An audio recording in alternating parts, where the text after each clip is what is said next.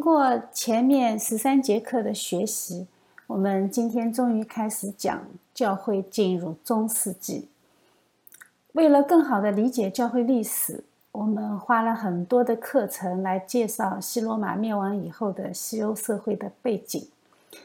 只有对那个时代的社会背景有概念，我们才会对教会的一些行为有正确的判断。我们才不会人云亦云，跟着去瞎批判，因为现在批判教会是一种潮流。我们也不是为某些行为唱赞歌，我们当然也更加不能站在道德的制高点上去责难古人。人是不可能超越他所处的时代的啊，呃，超越时代的那是神。既然人不可能超越他所处的时代，那么，我们看历史就必须了解那个时代，这样我们就能够理解他们的行为，怜悯他们的软弱，并且也给予他们应有的尊敬。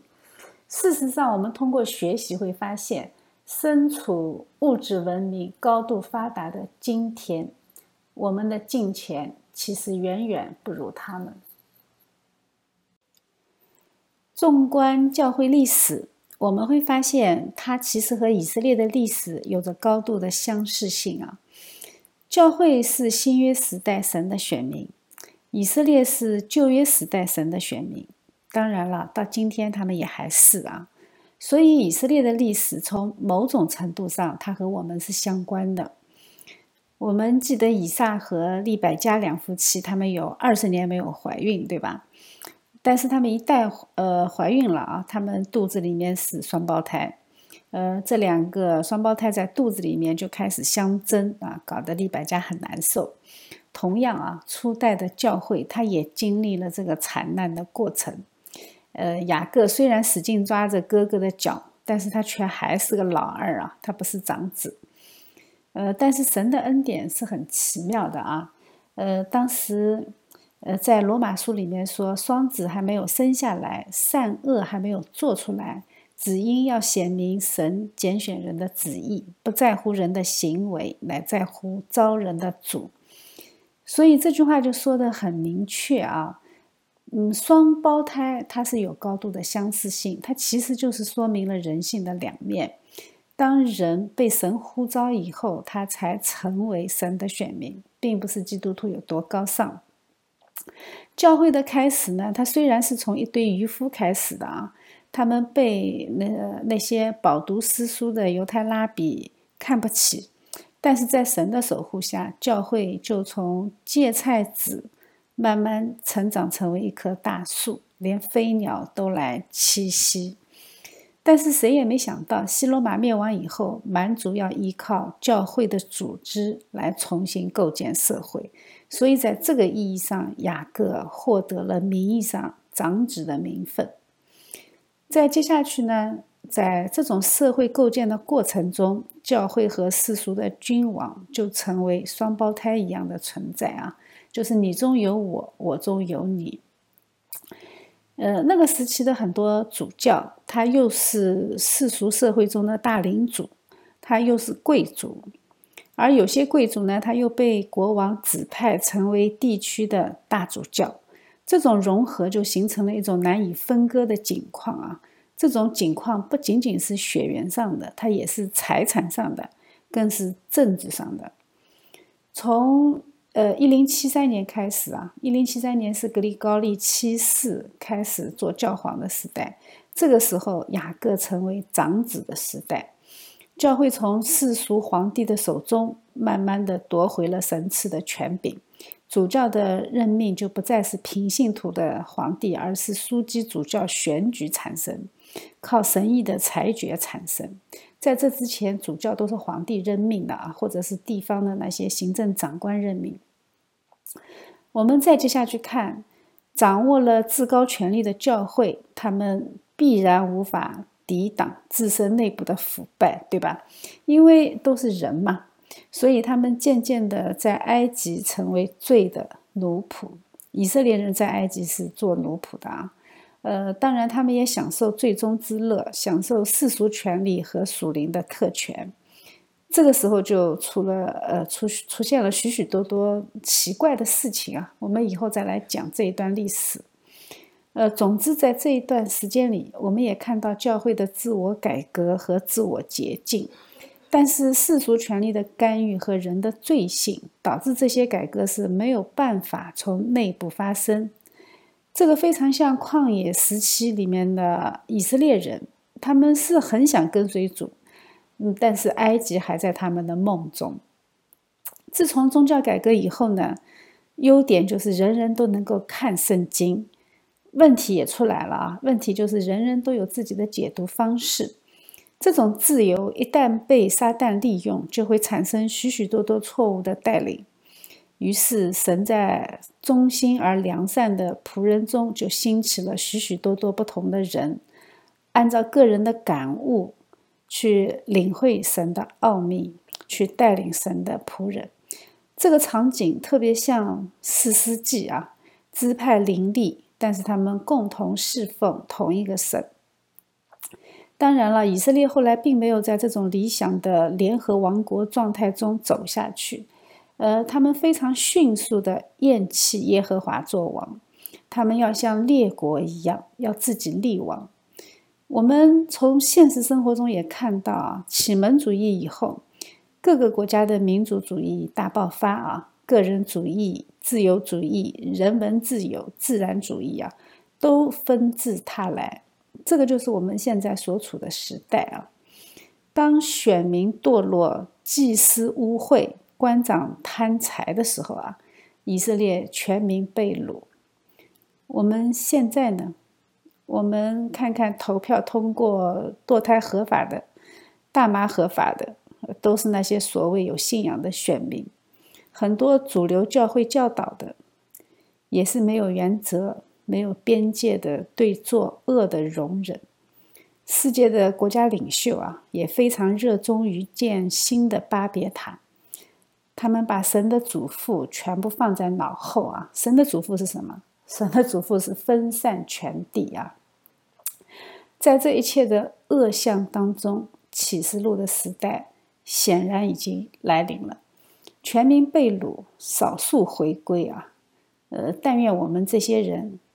都能够在那些回归的人当中。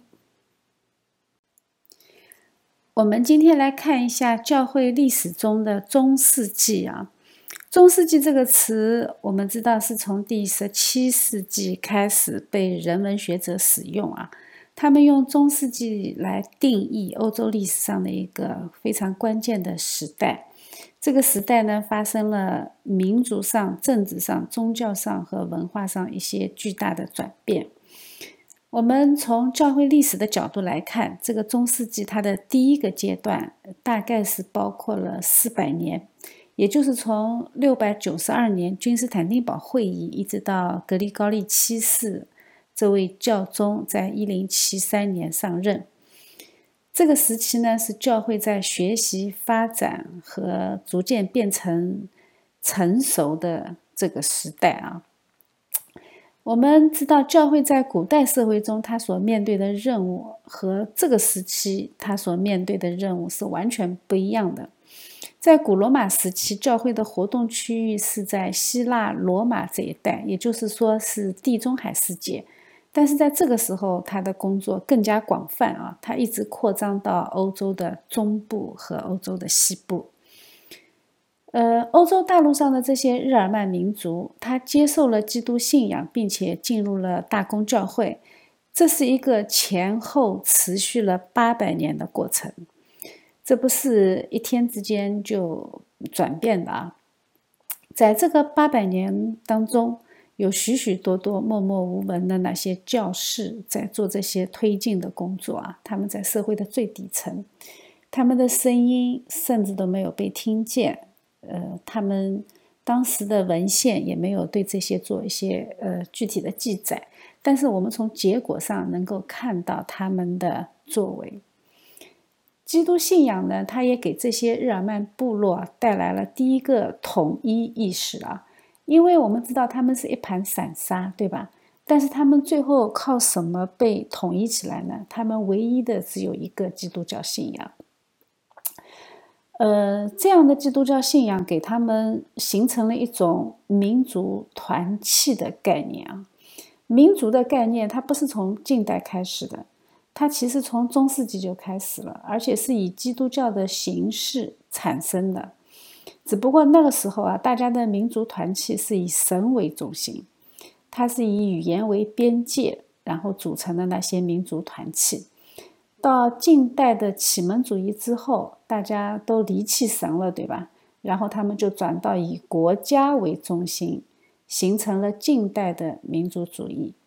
所以，现代意义的国家在这个时候才开始产生。在那个时候的国家概念和我们现在理解上的国家概念是不一样的啊。在当时的散沙型社会当中呢。教会给这些民族带来的东西啊，它不仅仅是一些超自然的精神价值，它还有一些教会作为古罗马文化遗产的保护者，呃，它还有一些能够向蛮族传播的一种相对比较高级的文明。这个相对是指相对蛮族来说的啊。在这一段时间中呢，有三个因素共同造就了中世纪的社会啊。这个三个因素就是基督信仰的精神张力啊，还有是日耳曼人的动力，再加上罗马人的创造力，这个都是非常重要的原因啊，也是近代欧洲形成的主要原因。我们看基督信仰的精神张力，它带来的是自我更新的宗教改革。你没有这种精神张力，它不可能有自发的宗教改革。日耳曼人的动力呢？它促进了大航海运动。罗马人的创造力，它带来了文艺复兴。我们知道，文艺复兴是从罗马城邦开始的啊，意大利的那些城邦国家。呃，这三样呢是近代社会形成的标志。这三个元素不是到十六世纪才有的啊。它是在欧洲蛮荒时期就已经产生，并且经过千年的沉淀和锤炼而形成的，最后对近代社会发挥了重大的影响。中世纪的人，他在宗教和道德上有很多共同的概念啊，就是因为他们有这些共同的概念，他们才能产生一种非常坚固的社会形态啊，就是封建制度。比如像查理曼大帝，他做皇帝，大家都能认啊。其实那那个时候的人是很散沙的，大家都是封建割据。但是为什么大家都会认他做皇帝呢？因为他是基督教世界的守护者。大家认他是因为罗马教廷给他加冕的，大家是出于共同的信仰就会认他这个皇帝。所以一般说来，在一零七三年之前。查理曼大帝所代表的皇权是占绝对优势的，因为当时的教会和呃，他仍然需要这些世俗权威的保护，因为当时的拜占庭帝国没有办法对他们进行保护，而教皇他又没有一兵一枪，对吧？所以呢，查理曼大帝他就扮演了教会的保护者。在这个阶段，雅各还很微小啊，他还不是长子。教会在世俗权力的保护下，但是有的时候也在世俗权力的压制下。这种相爱相杀的情况啊，就高度取决于教皇和君王的个人魅力和性格。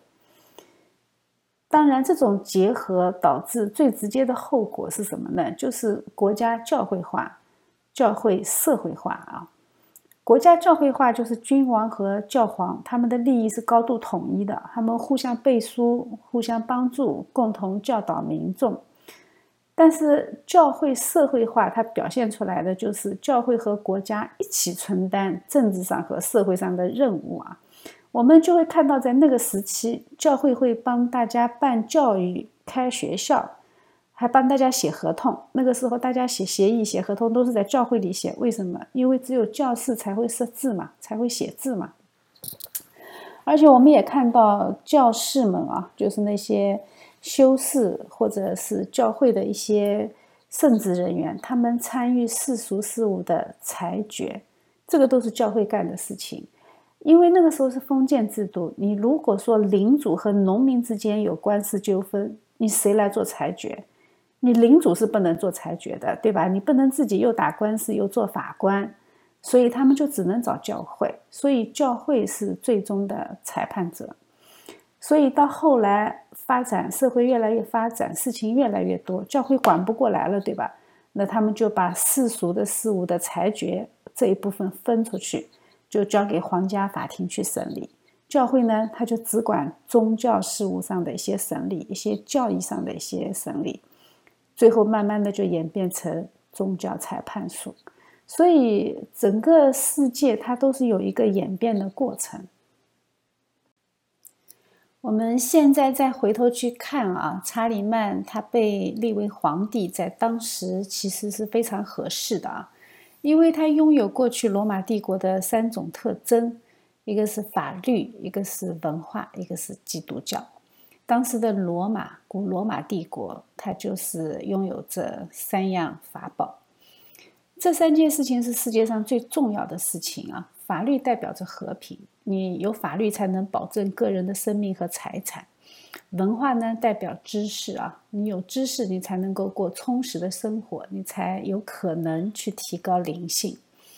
基督教呢，它代表神的启示，它是真正的信仰。那查理曼他所处的那个时代是没有法纪的时代啊，那个时候。他们都是蛮族嘛，都都是凶杀抢劫，都是很平常的事情。当时的人也非常的野蛮无知，而且非常粗俗。基督教在西欧当时也是非常的不稳定啊，因为他们周围有许许多多的异教徒啊，有很多新的蛮族，也有回教的攻击啊。回教那个时候已经打到西班牙了。所以呢，呃，这位呃伟大的皇帝啊，他成功的为西欧的人民得到了三三样无价之宝啊，就是法律、文化和基督教。所以西方把他呃推崇的非常高，称他为查理曼啊。从思想史的角度看呢，查理曼大帝加冕，它实际上意味着西方皇帝传统的恢复啊。西方的皇帝，我们知道，在四百七十六年西罗马灭亡的时候就没有了，对吧？但是在这个时候呢，他得到一个全新的恢复，而且它的本质也和当初完全不一样啊。在西罗马时代，基督教虽然是国教，但是它前面经过了三百多年的压迫，它在君士坦丁时代被合法化以后，基督教其实还是在君权之下的。我们当时看到基督教派之间的教义之争。呃，皇帝还来参与啊，还来召集你们开会。呃，所以在查理曼大帝的加冕活动中，他第一次出现了君权神授这么重大的一个意义突破。皇帝的皇冠是教皇授予的，这个意味着这个国家是在基督国度的意义上被恢复。当然了，这个也是一个互惠互利的行动啊，因为这样的话呢，教宗他在政治上摆脱了拜占庭，呃，查理曼呢，他的法兰克也获得了合法性。我们知道，法兰克的国王他要去获得这个皇帝的帽子，他其实没有任何意义。为什么？因为这个皇帝是个空帽子，他没有任何实权。呃，查理曼大帝的这一场加冕礼，他并没有给他带来外在的权力上的扩展，他一点都没有。但是有一个很重要的结果是什么呢？就是他的道德权威性和他的政治权威性都被大大的提高，而且他获得了一种独特的宗教性的尊严。这个独特的宗教性的尊严。在西欧的各个信仰基督教的蛮族部落里面是非常好用的啊，所以皇帝呢，他是西欧其他所有基督教国家的元首，他有保护教宗和保护教会的权利和义务啊，所以这个恢复地位的这个行为，表达了一个非常重要的事实，就是西方基督教世界是在教皇的。统一下，统一起来的，而且法兰克是这个基督教世界的领导。这个行动其实是很符合各个基督教民族他所怀有的那些人间天国的思想。呃，这个就是奥古斯丁呃“上帝之城”所表达的思想，也是格里高利一世最喜爱的这本书啊，《上帝之城》他的表达的思想。教宗是教会的元首，皇帝是世俗的元首。对吧？他们密切和谐的工作，呃，他们就能够共同照顾人类在现世和来世的需要。这个是当时的人这么认为的啊。呃，我们知道帝国是一个道德性和精神性的秩序，在帝国当中，人就很容易产生这样的理想条件，就想：哎呀，政府管现世，呃，教会管来世。这样的话呢，正义和和平就能彼此拥抱。这种形式、这种口号，在当时是非常有群众基础的。因为你只有大部分的国家都认同基督信仰，那么这个基督教世界的天下共主，这个皇帝，你才会有权威，对吧？否则，欧洲这么多小公国，大家各过各的日子，我凭什么认你是我的皇帝呢？对吧？呃，当然了，君王和教皇互相拥抱，这只是一个理想的状态。大家显然对人性的认识还不全面啊，因为在后来的时期，呃，在后来很长的时期当中，具体的政治情况几乎没有出现这样崇高的理想状态。因为这个理想的实现都取决于时代的背景，它也取决于历代教宗和历代皇帝的人格和性格。但是我们知道，一切属于人的因素都是会有缺陷的，对吧？人是不完美的，而且宗教和世俗的结合，它也一定会出现许许多多的干扰，被人的私欲所干扰。所以呢，这两个权柄经常会出现激烈的冲突，甚至是搏斗啊。呃，接下去的世界，教宗和皇帝关于帝制的理解啊，就会出现非常大的差距，而且这个差距越来越大。他们是怎么理解君权神授的啊？教皇他认为君权神授，所以我有资格给你加冕，你需要我的认可。但是皇帝觉得是啊，君权神授啊，所以我的权柄是神给的，跟你教皇没什么关系啊。我能坐在皇帝的宝座上，就说明了神的眷顾和拣选。所以，这就这个就是标准的一个原则，各自解读啊。所以，呃，虽然这样，在呃世界统治二元论啊，在这个问题上，在很大的程度上，它还是有生命力的啊。这个是创造性的。在好几百年的历史阶段中，皇权和教权是欧洲中世纪真正的推动力。它对欧洲历史的发展还是有非常大的积极作用。教皇制度的形成啊，它也不是一夜之间就产生的，它也经历了一个非常漫长的过程。西罗马的灭亡，它大大增加了教皇的特权。因为当时世俗政府崩溃的时候啊，他教会就从这个废墟里站起来，他承担了安抚民众、组织社会的功能。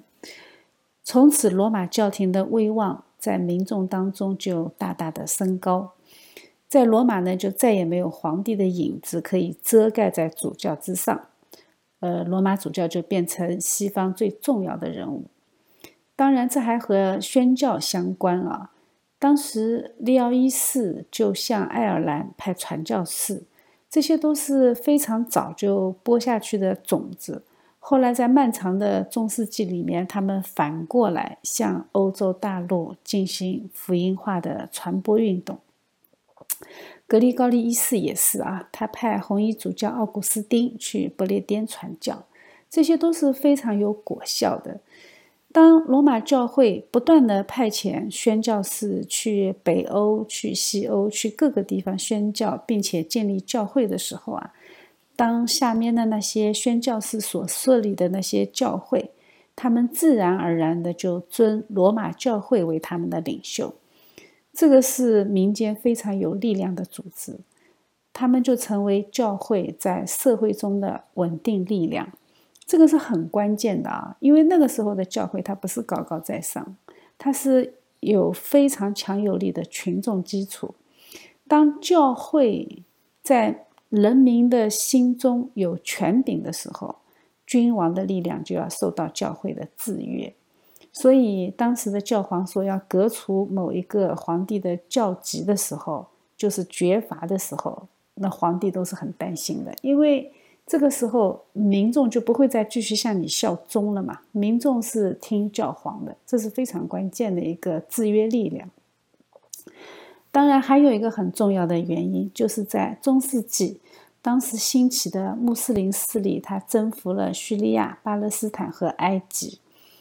这个就为罗马主教除去了一切的竞争对手，像安提阿、呃耶路撒冷和亚历山大，甚至迦太基这几大主教，基本上都已经不存在了。而且当时的东方教会，也就是君士坦丁堡教会，它也遭到了非常大的灾祸。当时轰轰烈烈的反对圣像运动啊，这些运动都让东方教会。焦头烂额，所以呢，当时罗马主教就呃慢慢的就被提升到所有教会里面最主要的地位，所以他教皇制度的形成是一个非常漫长的过程，他也经历了许许多多的一些突发事件，这也是历史的选择，也是神意的选择。所以我们要非常客观的去看待这些教皇制度它所产生的一些，呃，一些好的现象和一些不好的现象啊。我们不能简单的看到教皇制度就去痛骂，呃，这样基本上是没有历史学和社会学的常识。说到教皇制度，我们有一个人是不得不提的啊。就是被我们称为真正意义上的第一位教皇格里高利一世。圣彼得是名誉上的第一任教皇，但是真正意义上的第一任教皇应该是格里高利一世。他呢是对教会的权柄，他有非常详细的描述，但是他总结起来就是一句话，就是教皇的权柄超越世俗君王的权柄。他有充足的理由啊，他的理由就是在最后审判的时候，教皇要对国王的灵魂被审判而负有责任，所以教皇他的权柄就必须比世俗君王的权柄要高。他呢被尊为中世纪教皇制度之父啊，因为他是中世纪教皇国的创立者。他的出身非常的高贵啊，他出生于古罗马的元老院贵族，他的家庭是非常的有钱啊，坐拥巨大的财富。在那个时候啊，你能够真正的去熟读神学的，能够受很好的教育的，基本上家里都是挺有钱，因为普通的老百姓根本不可能有机会受教育。而且他们整个家族在罗马教会中是非常有地位的。他的曾祖父啊是曾经的罗马主教，就是菲利克斯三世。他的父亲呢在晚年也进入教会啊，是枢机助祭这么一个职位。他的成长时期呢是在三十年战争时期，当时伦巴底人攻占意大利的时候，他已经二十八岁了啊。他所处的那个地区是被东罗马，也就是被拜占庭管辖的。所以，他曾经在五百七十三年的时候，他被拜占庭帝国任命为罗马城的执政官，但是他只做了一年，他就弃官隐修去了啊，跑到修道院去了。他同时呢，也把全部的家产都捐给教会，呃，建了很多的修道院，并且去接济穷人。所以他在呃老百姓当中，在教会的当中，他的声望都非常的高。呃，他在公元五百八十六年的时候，他在罗马担任自己创建的那个圣安德烈修道院，他担任院长。呃，不久以后呢，他就被教皇任命为罗马教区的总辅祭，主要是管理教会的财务。他后来呢，也作为本笃一世的信使，他去君士坦丁堡。当伦巴底人入侵的时候呢，他也代表当时的教皇。再一次去君士坦丁堡，去要求东方的军事援助啊。但是他的使命并没有完成，因为当时拜占庭的皇帝他们忙着和波斯打仗啊，所以他根本就没有时间来管西方教会。呃，但是这个时期，也就是说，格里高利在君士坦丁堡的那个时间，他对政府的组织构建，他就有了非常深刻的认识，所以他后来才能够在教会里面进行行政改革，因为他有从拜占庭那里学来的经验。当然，他在那里住的那段时间，他对君士坦丁堡也产生了非常大的反感。呃，这个也促使他日后采取一些政策，脱离拜占庭的统治。在五百九十年的时候，罗马发生了一场非常大的瘟疫呀，当时的教皇呢就染病身亡，格里高利呢就被推选为教皇。他是第一个修道士出身的教皇，他的法号改成格里高利一世啊，他的原名不是。呃，当时他被伦巴底人包围的时候啊，他的四百个卫士没有一个退缩的啊。这个四百个卫士全部都是瑞士人，在雇佣军里面，瑞士人是最厉害的啊。从此，教皇的卫士一直都是由瑞士人担任的。瑞士人最广为人知的是什么？瑞士是永远的中立国，对吧？好像。他们是中立的，所以他们就不会打仗的啊。其实人家中立国是有底气的，不是软弱的中立，而是谁也不敢惹我的那种中立啊，是灭霸级别的中立。中立往往是需要资本的啊。格里高利一世上任以后呢，他恢复了罗马的秩序。他在五百九十二年和伦巴底人谈判，达成停战协议。那个时候还没有批评线图啊，批评线图是后来的事情。这个时候，距离查士丁尼收复意大利已经过去了几十年，不停的打仗啊，整个城市已经是一片废墟。所以他和东罗马人谈生意，把收入增加，然后也解决了地区性的饥荒，也建学校、建医院。他为教会系统的建设和社会的建设都做出了巨大的贡献。而且呢，他也促成了法兰克的教会改革，他让当时的莫罗温王朝全部都信仰了基督教，而且他还大力的办学，培训神职人员。那个时候的神职人员，你不要以为很有文化，他们的教育程度其实也是很低的，有些仅仅是识字而已啊，在教义上他们很难说有什么很大的造诣。毕竟，蛮族之后的世界文化的大毁灭，对几个世代都是有影响的。所以，文化的复兴呢，是先从教会的神职人员开始的，然后再由地方的教士去带领，去扩展到加洛林的文艺复兴。这个之间有一个传承的过程啊。而且在加洛林文艺复兴的时候，他建立的那些修道院就起到了非常重要的文化普及作用了。而且当时他在奴隶市场看到一个金发碧眼的小孩，长得像天使一样，他就受到圣灵的感动，向不列颠的昂格鲁萨克逊人派出了一个大主教，叫奥古斯丁。这个不是写《上帝之城》的奥古斯丁，这个是一百五十年以后的事情了。奥古斯丁呢，将福音传进了不列颠。他当时设立了坎特伯雷大教堂，他自己是首任的大主教。昂格鲁萨克逊人的福音化，在后来是非常关键的时刻回补了欧洲大陆啊。这个坎特伯雷大教堂在后面的英国历史中扮演非常重要的角色，没有他们就不会有英国大宪章。历史是很神奇的啊，处处都有神的安排。他也是一个神学大拿啊，他写的神学著作成为后世几个世纪的神学基础。他那个时间段编制，并且后来被天主教一代一代收集的格里高利圣咏也很有名啊。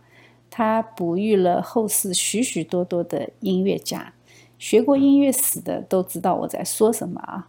有很多有名的音乐都是格里高利圣咏的扩展版，最美的音乐都是来自于对上帝的敬拜，最美的绘画也来自于对天国的想象。他是被西方教会封圣的啊，与安波罗修、奥古斯丁和耶柔米并称为拉丁教会的博士。关于他的事迹，一节课根本讲不完，大家可以自行搜索。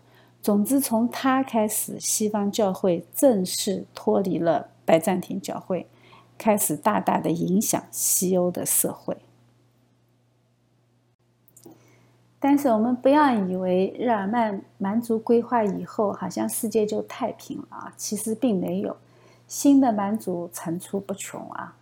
在查理曼大帝时期的末期，有三股势力是法兰克人无法克服的，一个就是罗曼人，还有就是从东部过来的斯拉夫人和匈牙利人。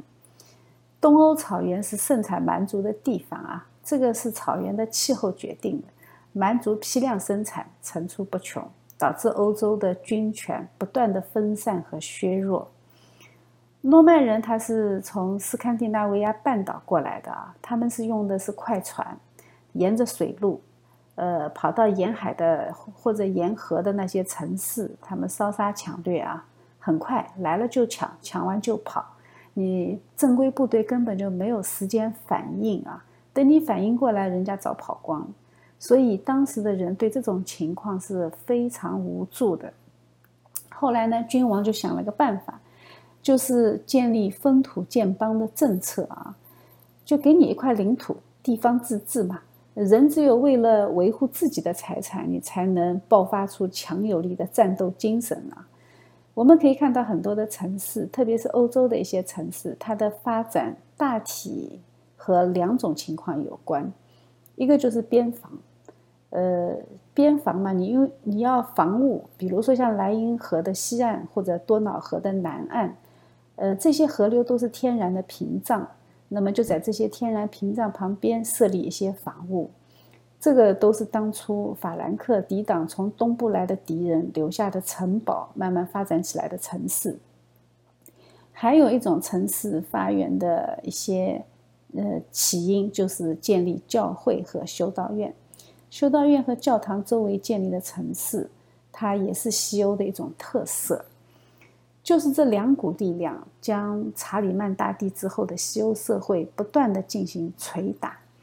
你君王始终强大不起来，几个贵族联合一下就能把君王给架空，或者教会一号召就能把君王给架空。所以，我们从历史中要思考，神为什么要这么做呢？呃，答案是我们不知道啊，但是有一点我们可以看见的，就是在这种环境下，君王始终不能强大。君王一旦强大，民间就不再具有制衡的力量。那一旦中央集权形成，被人性的欲望去驱动，体制就会自我强化啊，就会进入绞肉机的状态，奴役就会成为常态。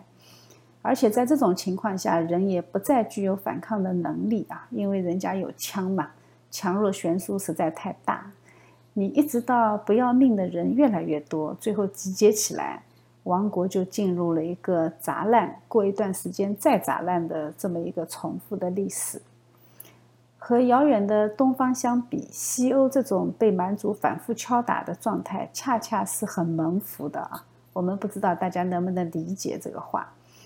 但是当时的人不是这么看的，他们看不到子孙后代的社会状况，对吧？他们当时有三百年的时间段里面，他们当时的基督徒，呃，在欧陆上传呃流传着一句非常有名的祷告文啊，就是主啊，救我们脱离斯堪的纳维亚人。我们以后再来讲罗曼人啊，这些人对欧洲历史非常重要，他们和教会历史也很重要。有许多呃斯堪的纳维亚人，他们远征掠夺以后呢，他们就不再回到丹麦、挪威的老家啊。有一大批人就定居在法国西北部，呃，他们很快就接纳了当地的语言、习俗和宗教。就这些定居在法国西北部的那些人呢，后来就被称为诺曼人。后来的法王给了他们一个公爵的身份。这个地方就叫做诺曼底啊，诺曼底公爵。这个地方对后来的历史非常有意义。这一批人的后裔呢，也开始远征，到意大利的南部，和教皇国又扯上关系了啊。我们后来的历史中可以看到，他们参与到教皇和皇帝之间的战斗中。在公元的一零六六年啊，诺曼底公爵威廉一世进攻英国，呃，打了一场仗啊，征服了英国，对英国的历史影响非常重大。这场战争也是具存权的战争。现在考托福、考雅思的学生都应该感谢他啊！没有这个威廉，英语的词汇量要减少四分之三。所以背单词背到崩溃的学生啊，记得要感谢这位威廉一世。我们再来看一下神兴起的另外一支削弱君王的力量，就是教会。欧洲的主大陆在一片战争混乱的时候，英伦三岛没有受到战争的影响。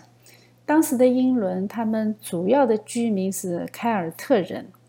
以及后来穿过海峡过来的昂格鲁萨克逊蛮族，他们当时都没有自己的文字。利奥一世呢，他曾经派人去爱尔兰传教。爱尔兰是地处最边缘啊，几乎没有机会参与欧洲的战争，所以在修道院的文化上，他们保持的比较好。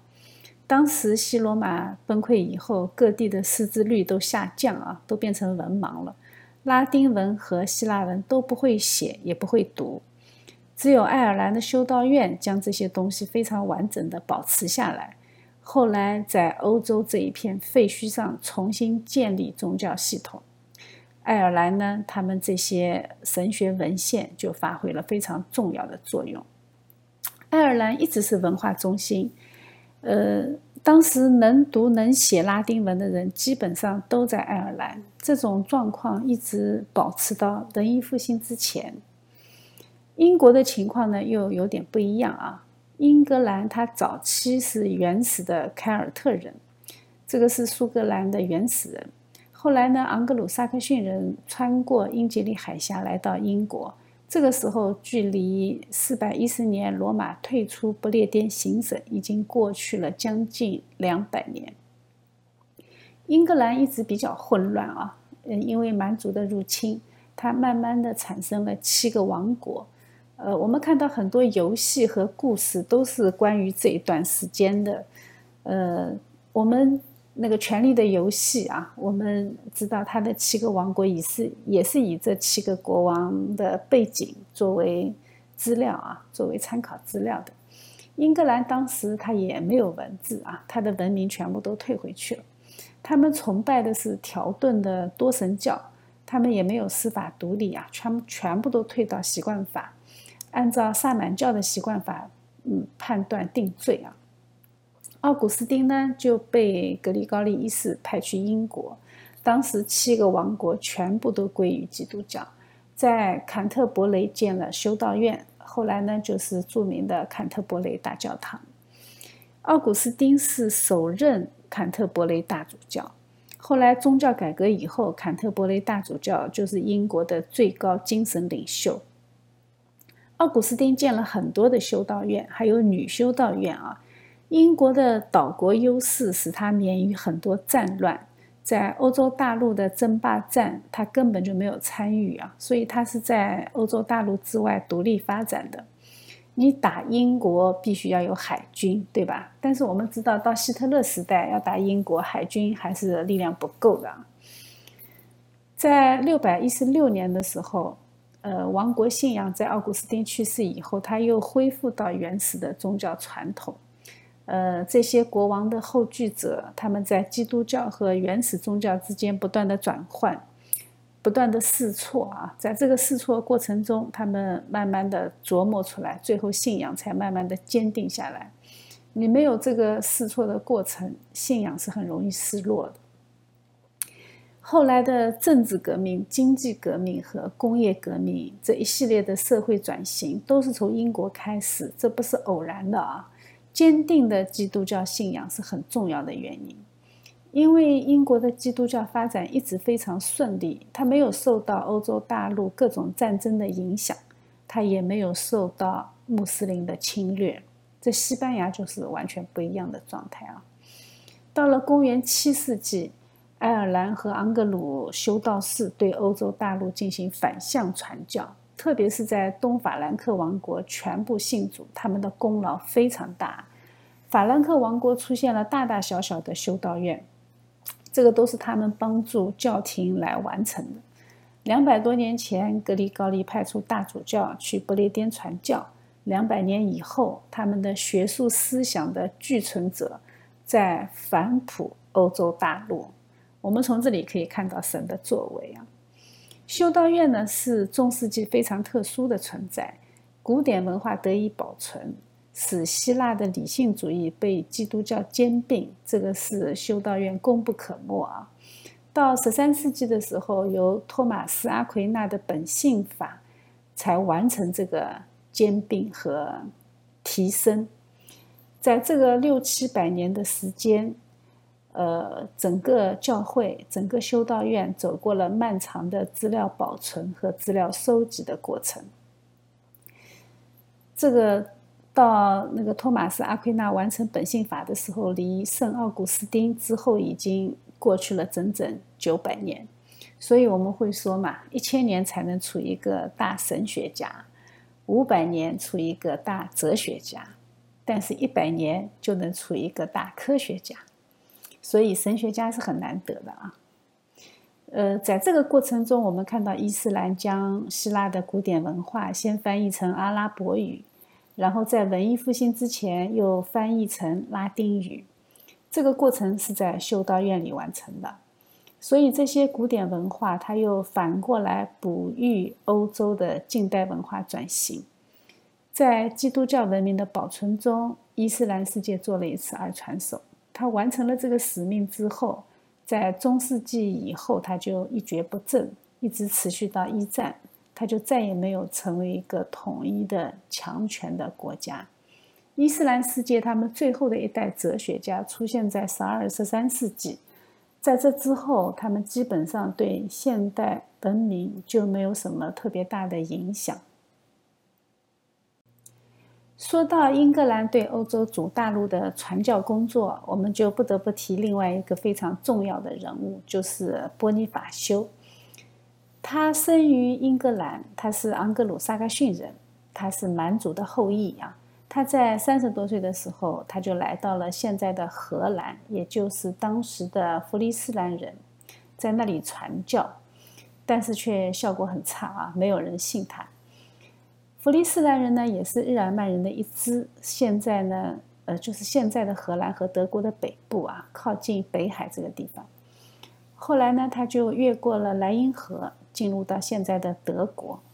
当初也是日耳曼人啊，在他们中间传福音，但是这个时候他的工作极为成功啊，他带了许许多多人信主。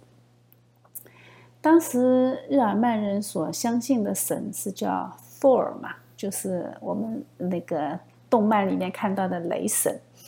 当时呢，波尼法修就把所有的人召集起来，呃，当时的他们的传统宗教里面那个雷神啊。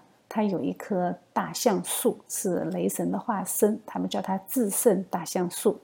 然后波尼法修就把他们全部叫过来啊，就看他怎么样砍下这棵树。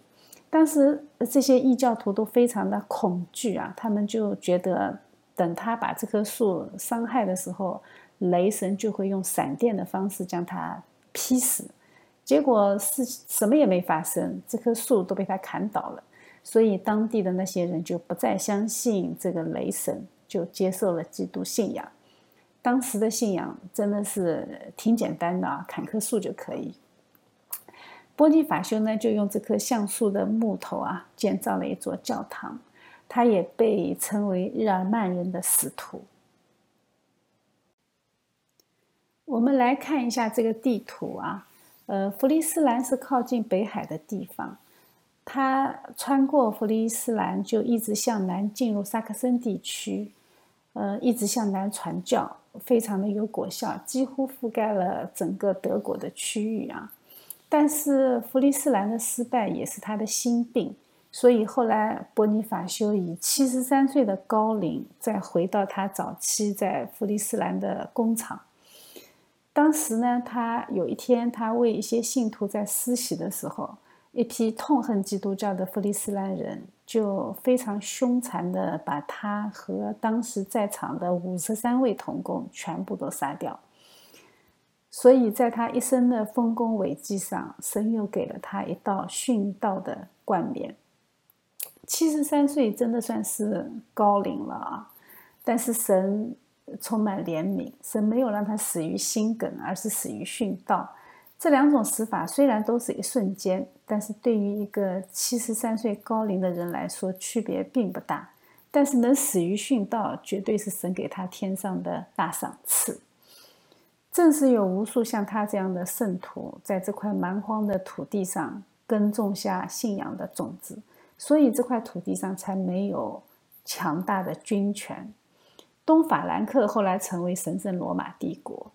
我们知道这是一个权力特别分散的区域，所以后世有许许多多的故事都出自于这里啊，包括宗教改革。选帝侯有势力，你才能保护马丁路德，对吧？就像中国的思想家为什么都集中出现在春秋战国？那个时候权力很分散啊，小国家很多。那么思想家说话，万一遭皇帝不喜欢了，你跑到隔壁那个国家不就行了吗？对吧？你至少不会被杀绝。当大一统的时候，思想家就不敢说话了啊，因为你无处可逃，说错话的后果是很严重的。所以，我们后来会看到神圣罗马帝国这块土地上特别容易出思想家，他也特别容易出幺蛾子的思想家。这两者都对后世产生了巨大的影响。我们在看欧洲历史的时候啊，经常会被许许多多的什么公国啊、侯国啊这些封号所搞混。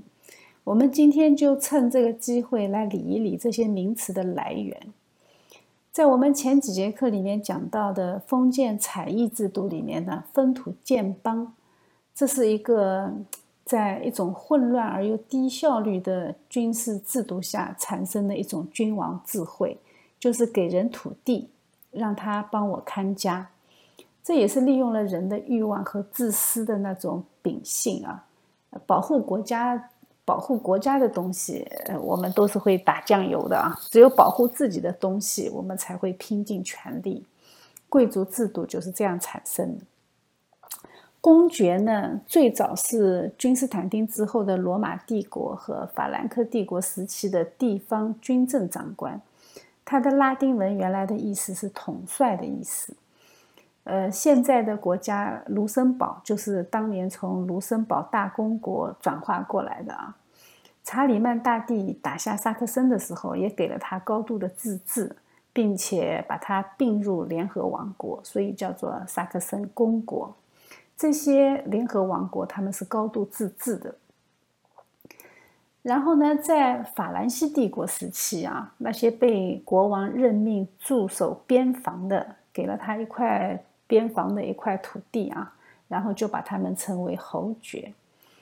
呃，在联合王国以外的侯爵还有另外一个称呼，但是它的拉丁文的意思都是藩侯的意思。历史上也会有一些侯国，比如说勃兰登堡侯国啊，像那个伯爵呢，他是在罗马帝国时期就开始有的，就是边防军队的长官。呃，在联合王国以外的伯爵呢，他叫 count，c o u n t 啊。呃，这些人后来成为法兰克皇帝的侍从，呃，所以他们呢，呃，拉丁文的意思叫做勇士。一般情况下啊，一个伯爵的领地只有一个县左右的大小，他在这个县里管理当地的司法、军事和税收。所以我们在英语中看到县的词叫什么？叫 county，对吧？这个就是这个词的由来。最早的 count 是联合王国以外的伯爵的意思。子爵就很简单啊，他是伯爵的副手；男爵呢是大封建主的附庸，他的拉丁文的意思是只不过是普通人。现在看看这些人好像层级分明啊，但是在现实社会中，因为子孙的繁衍，以及婚姻的一些缔结，这些关系都是穿插的。比如说，诺曼底公爵后来成为英国的国王，那你英国的国王又是法国的封臣，对吧？那这个关系就很混乱啊。英国国王有一段时间，他几乎拥有了法国大半部分的领土啊，那法国都快法王都没有地方收税了，所以英法百年战争表面上看是俱存权呃俱存权之争，但背后也是有这样的利益纠纷啊。你的封建关系实在是太混乱了，你中有我，我中有你，但是又想互相控制，又想互相牵制，谁也动不了。这就是为什么封建制度使君王的权力无法壮大的原因。东法兰克在这方面表现的特别明显，西法兰克一开始也是差不多的情况，但是到后来权力就没那么分散，因为后来的英法百年战争把那些分散的小势力全部都打完了啊，中央集权就成功的强大起来。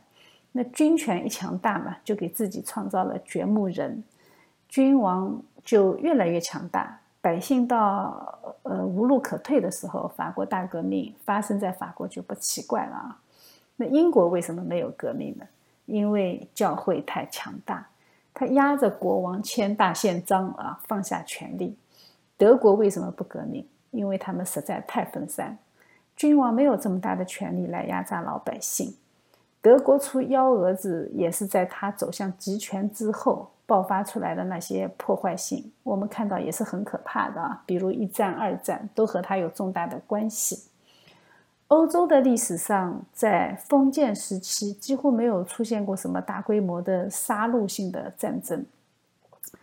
大规模的战争是发生在教权衰落以后，原来的人是打不起来的啊，教皇会出面调解，大家都叫到教堂里面来签协议。但是等教会衰弱了，国王的力量就非常强大，因为他很容易集中力量办大事了嘛。但是你要相信啊，国王集中力量办大事，往往办的不是好事。我们总结的看一下今天的重点，就非常容易得出一个结论，就是中世纪的欧洲君王好可怜。在这一张地图上，我们看神圣罗马帝国的内部，它的大大小小的那些小邦国啊，可以说是密密麻麻。这个还不是全部啊，所以当时的君王他面对三个非常不好对付的势力啊，一个是不断入侵的蛮族，一个是壮大的封建势力，还有就是基督信仰的教会和老百姓。这三个无论哪一个都不好对付，所以不要看查理曼大帝的国度好像很广大。接下去的历史，我们下一节课就开始讲三分法兰克。按照蛮族的聚存法，欧洲从此开始走向法国、德国、意大利的雏形，而我们的教会历史也和这三个国家息息相关。我们之所以用很大的时间篇幅来介绍欧洲的历史背景，这也是为了让我们能够更好的理解历代教宗的行为和他们这些行为的历史意义。虽然后世的人对他们有很多的点评，但那都是不全面的啊。还是那句话，人不可能超越他所处的时代。虽然很多教皇都犯了很多的错误。但是从当时的世界状况看，他们个人的修为和神学素养，在当时还是远远超过世人的。所以我们要有呃怜悯的心啊，怜悯人的软弱。但是我们也要看到人的软弱并不能阻碍神的作为。我先给大家打一个预防针啊，不要看到呃一些教皇净干傻事，就觉得我们的信仰不行了。我们要时刻牢记啊，教会是罪人组成的教会，信仰是神启示的信仰，这个原则在今天依然有用。求神带领啊，带领我们穿越俗世的困境，看到神的心意。愿神怜悯我们。